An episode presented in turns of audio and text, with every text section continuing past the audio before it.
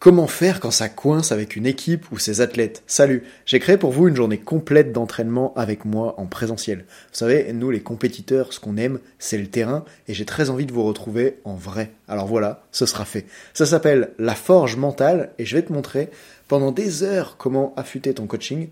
Tu peux compter sur moi pour te transmettre pendant cette journée mes meilleures méthodes de préparation mentale et avec mon équipe, on sera là pour te faire pratiquer avec un max de feedback personnalisé jusqu'à ce que tu maîtrises les méthodes.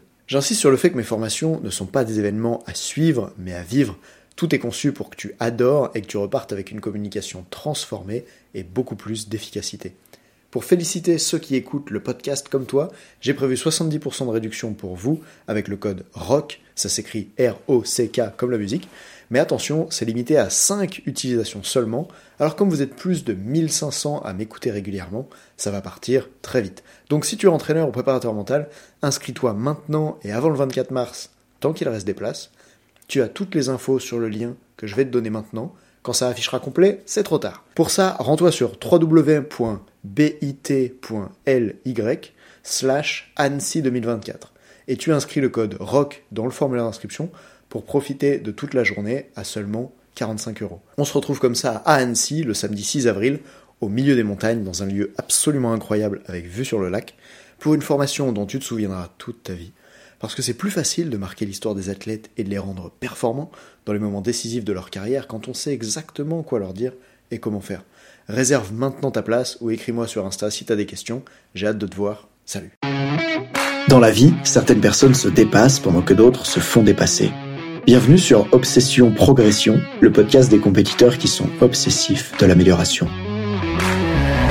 Je m'appelle Nathan Delacoste, je suis préparateur mental spécialisé dans les sports extrêmes. J'accompagne surtout des athlètes internationaux comme les skieurs et snowboarders en équipe de France. Dans ce podcast, je partage les coulisses des séances et des prises de conscience avec l'intention d'emmener votre mental au plus haut niveau en entraînant l'humain derrière la machine. Pour cette quête de performance, je vous parle à la fois mindset, cohésion de groupe, discours d'avant-match, résilience et gestion des émotions. Prenez une bonne dose d'inspiration à chaque épisode, ils sont rendus possibles par Ready Rock.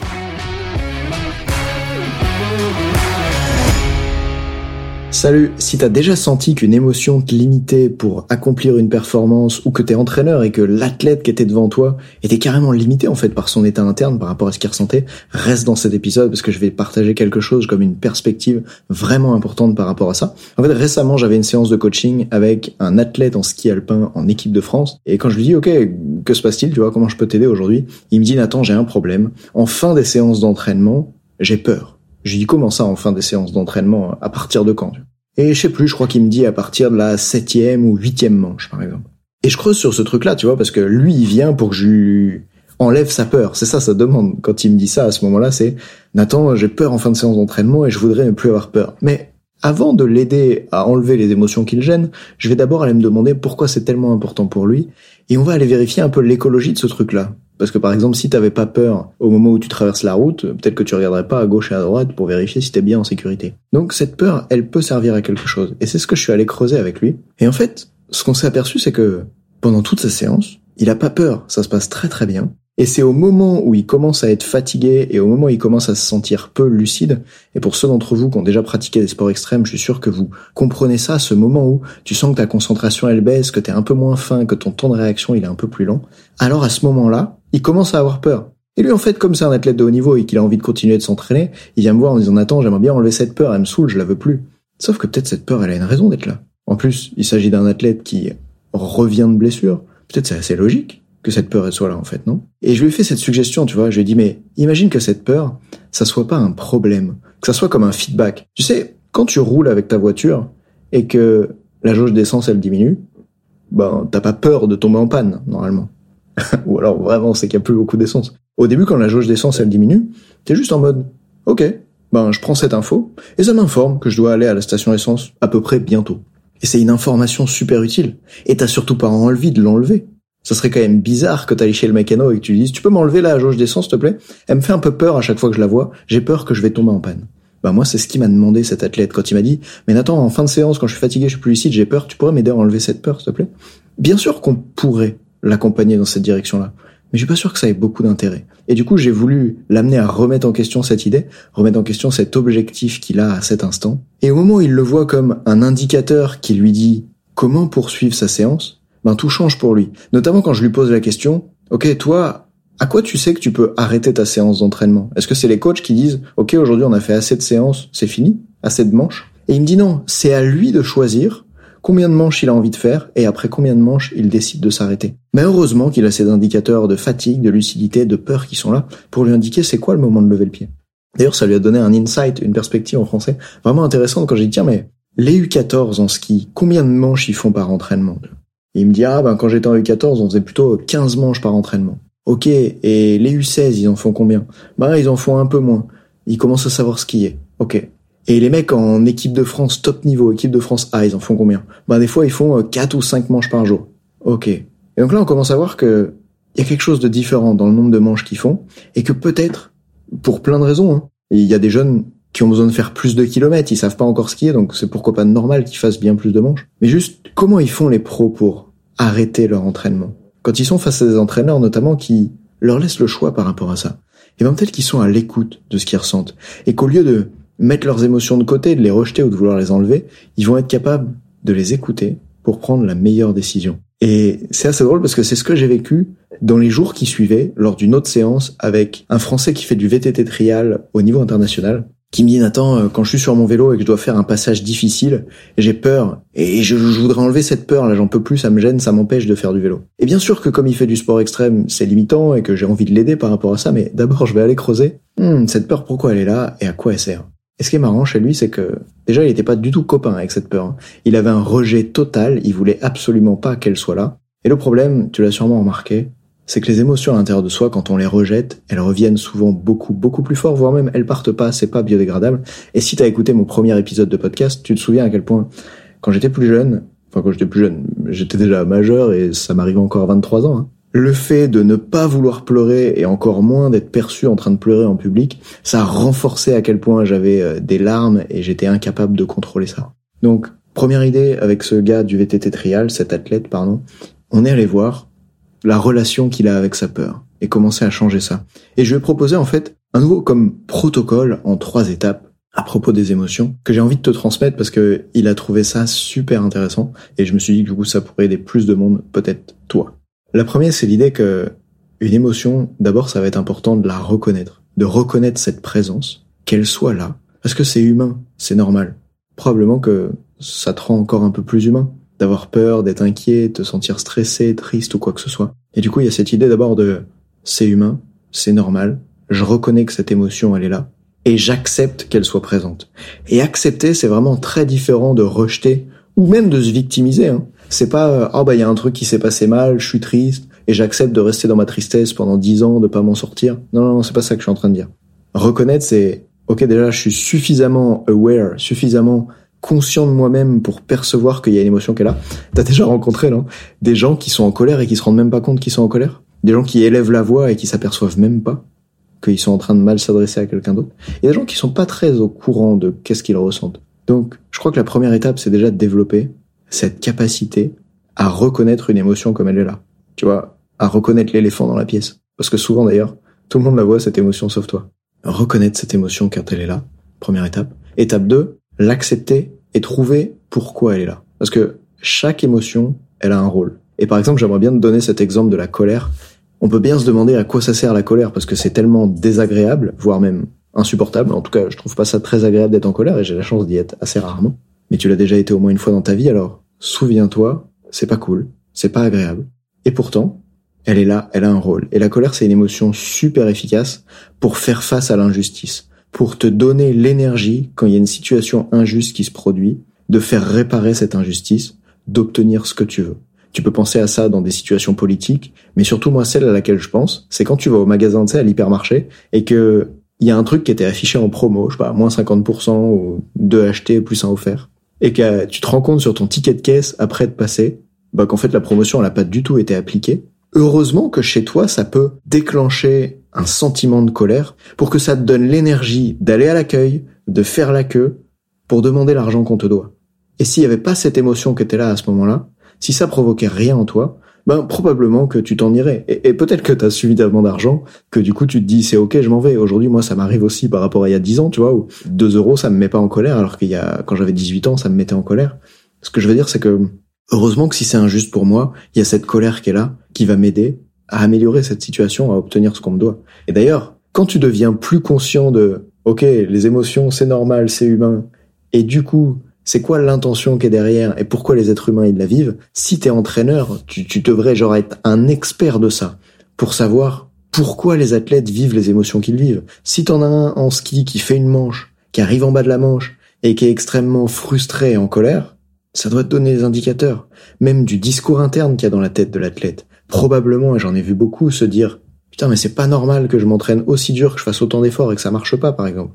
Et quand ils sont dans cet état là de discours interne de je suis pas au niveau où je dois être, ben ça a plein de conséquences. Et ça tu peux le savoir immédiatement en voyant l'émotion apparaître et bien sûr ensuite en posant les bonnes questions. Mais tu vois comment cette émotion ça peut être un indicateur de quel est le besoin à répondre derrière?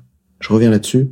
Étape 2, accepter l'émotion et trouver pourquoi elle est là. L'émotion, elle répond à un besoin. La colère, elle répond au fait d'avoir besoin de se faire rembourser l'argent au magasin qu'on me doit. Voilà. Troisième étape, utiliser cette émotion. Et pour moi, il y a différentes façons de l'utiliser. Je pense que ce que je vais dire là est pas complet dans le sens où il y aurait encore d'autres manières que celle-ci. Mais déjà, si tu peux en retenir trois manières simples d'utiliser cette émotion. La première, c'est de planifier quand est-ce que je vais la gérer. Et, par exemple, je vais prendre le, mot émotion au sens large. Des fois, je ressens de la fatigue. Si t'écoutes pas ta fatigue, à un moment donné, elle va te revenir dans la figure et elle va te cogner très très fort, elle va te coucher, tu vas rester au lit. Mais ce que tu peux faire, c'est reconnaître que t'es fatigué, accepter que tu sois fatigué parce que ben c'est humain, des fois t'envoies du gros, tu travailles beaucoup, tu fais des efforts sportifs, c'est normal d'être fatigué. Par contre, ben, des fois, c'est juste pas le moment d'être fatigué. Je me souviens de cette période où j'étais moniteur de snowboard, je donnais des cours de 9h à 17h pendant les vacances scolaires à Val Thorens. Il y avait énormément à faire. Et là, le soir, je dois monter sur scène devant 150 personnes pour faire une conférence auprès des ski clubs de Val Thorens et les Ménuires. Ben, ouais, je suis fatigué à 19h au moment de monter sur scène, ou je sais même plus si c'était 20h30. Je suis fatigué après cette journée et après deux semaines à faire des cours de snowboard tous les jours en altitude de 9h à 17h, mais c'est pas le moment pour être fatigué. Et du coup, à ce moment-là, je suis capable de reconnaître ce que je ressens, d'accepter que ce soit là et de pas le rejeter parce que c'est juste normal après ce que j'étais en train de vivre d'être fatigué et de prendre le premier outil qui est je planifie quand est-ce que je vais le gérer. Si je suis capable d'écouter cette émotion à l'intérieur de moi et de lui dire OK, écoute, ça a l'air un peu psycho ce que je te dis là mais c'est tout à fait OK. Écoute, là maintenant c'est pas le moment. Mais par contre, j'ai compris que t'es là, qu'il y a quelque chose à faire avec ça, que c'est important. Et voilà le moment où on va pouvoir récupérer. Et par exemple, pour moi, c'était, euh, ben, je sais que dans deux jours, je vais pouvoir dormir, pas travailler, etc. Et rien que quand tu fais ça, rien que quand tu reconnais cette émotion et que tu lui dis, je vais te gérer plus tard, les choses changent. La deuxième chose que tu peux faire, et c'est ce qui m'a aidé notamment dans le cadre de ces conférences, c'est de faire ce qu'il y a à faire pour changer d'état interne. Et pour ça, en préparation mentale, si tu pratiques des outils, il y a vraiment des choses qui permettent de changer brutalement d'état interne. Admettons que tu sois fatigué. Une des choses que tu peux faire, c'est hyper ventilé et même pourquoi pas en montant les bras au-dessus de la tête. Alors là, je vais pas le faire parce que c'est un épisode de podcast, tu vois, mais imagine que tu montes les bras au-dessus de la tête à l'inspiration et t'accélères comme ça. Et en fait, cette hyperventilation, elle va activer le système sympathique et te remettre dans un état d'énergie plus forte. Alors, bien sûr, c'est un pansement, c'est-à-dire que si t'es fatigué, fatigué, ultra fatigué, à un moment donné, il va falloir récupérer, tu vois. Mais dans un moment où t'en as besoin, par exemple, avant de monter sur scène, comme c'était mon cas, où je vais avoir beaucoup d'énergie pour captiver les gens, pour transmettre mon message, cette technique va être super efficace et ça m'arrive souvent de la pratiquer quand je donne des conférences alors que je suis fatigué. Mais il y a aussi d'autres outils. Par exemple, la respiration, la respiration pour se relaxer. Par exemple, la visualisation. Il y a pas mal d'outils qui peuvent servir à changer d'état interne. Quand je lis la visualisation, c'est par exemple le fait de fermer les yeux, si t'es dans un moment, admettons, désagréable, et d'aller chercher un moment de ta vie avec l'état interne qui t'intéresse dedans. Exemple, quand j'avais peur en snowboard de faire le backflip, eh ben je voulais changer d'état interne parce que je sais que cette peur, elle m'empêche de faire le backflip de la meilleure des façons. Elle est comme un état qui va me faire arriver sur le tremplin et déclencher tout le saut trop vite et faire n'importe quoi. Et du coup, la manière dont je vais m'y prendre, c'est que je vais fermer les yeux et me souvenir c'est quoi l'état dans lequel je suis quand j'ai plaqué une figure très difficile qui m'a demandé beaucoup d'efforts et que je pensais pas réussir. Et t'as ce truc en sport extrême, si t'en as déjà pratiqué, je suis sûr que tu ressens ce que je veux dire. T'as ce truc où ça fait waouh au moment où tu mets la figure et Et c'est tellement bon d'avoir réussi à faire un truc où t'es déjà tombé, ça, limite tu t'es fait mal, et ça a été tellement difficile à accomplir que il y a ce truc énorme. Et il y a des étudiants aussi qui vivent ça après avoir travaillé extrêmement dur pour accomplir des examens. Le jour où c'est fait, il y a cette sensation incroyable en soi. Et donc moi j'allais fermer les yeux, visualiser, jusqu'à me mettre dans cet état interne, et ensuite aller faire le saut avec un état interne bien plus utile pour moi. Ok Donc ça c'est le deuxième type de stratégie que tu peux utiliser pour utiliser cette émotion qui est en toi. C'est des stratégies avec des outils de préparation mentale comme la méditation, la relaxation, la visualisation, la respiration, etc. Ou alors, autre chose, ben tu peux tout simplement utiliser le rôle qu'elle a cette émotion. Tu vois, si tu te sens triste, peut-être que le rôle, ben c'est d'utiliser cette tristesse pour passer à autre chose. Si t'es triste après une compétition ratée, tu peux t'autoriser à vivre cette tristesse pendant un moment par exemple, une fois, j'ai accompagné un snowboarder en équipe de France qui a raté sa première course. Et il avait une autre course le lendemain, tu vois. Et je lui dis, tu sais, là, je vois que t'es triste. Et c'est ok d'être triste. Et tu sais quoi? Tu peux vivre cette tristesse et y a pas de problème. Parce que je sentais qu'il voulait pas lâcher cet état-là. Tu vois, que c'était important pour lui, qu'il était frustré, déçu de ce qu'il avait vécu le jour J. Et je lui dis, c'est ok. Tu peux vivre cette tristesse. La laisser t'apporter ce qu'elle a apporté.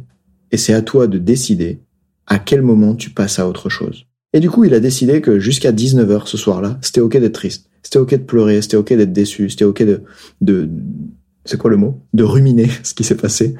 Mais après, ça change. Et du coup, en faisant ça, il s'est autorisé à utiliser cette émotion, alors qu'en lui, il y avait une forme de culpabilité et d'inquiétude en mode, ben, qu'est-ce qui va se passer demain si je suis encore triste? Mais justement, si tu t'autorises à vivre la tristesse maintenant et à faire ce pourquoi elle est là pour toi, puisque je te rappelle, cette émotion, elle répond à un besoin, alors ça te permet ensuite de passer à autre chose plus facilement.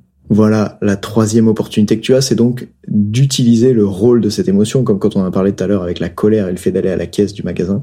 Donc si je répète, avec les émotions, je te propose un process en trois étapes pour les gérer. D'abord, c'est de reconnaître qu'elle est là, la percevoir en toi et c'est humain, c'est normal, ou la percevoir chez tes athlètes. La deuxième chose, c'est d'accepter pourquoi elle est là.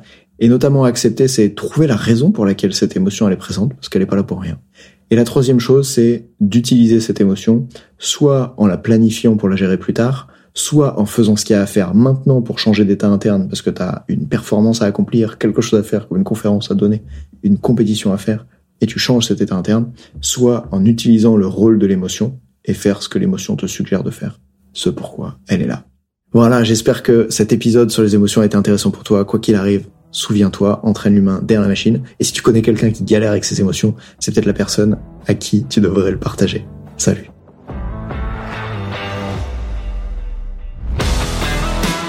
On dit souvent que le mental c'est 70% de la performance à haut niveau, pourtant rares sont ceux qui l'entraînent au moins 10% du temps. En écoutant jusqu'ici, t'as donné à la dimension mentale un peu plus de la place qu'elle mérite chaque semaine. Bien joué. Ma mission audacieuse, c'est d'aider le monde du sport à se transformer en profondeur et je veux faire en sorte que plus aucun coach ne passe à côté de la psychologie de ses athlètes. C'est pour accomplir ça que je crée une tonne de vidéos sur YouTube et des épisodes comme celui que tu viens d'écouter. Alors, je vais pas te demander d'inscrire de force tes amis au podcast et en même temps, si tu peux en parler à quelqu'un qui va l'adorer, quelqu'un qui ça serait utile, ta recommandation elle signifie beaucoup pour moi. Si chaque auditeur en parle juste à deux autres, l'année prochaine, on sera des milliers de fois plus nombreux avec l'obsession progression. Salut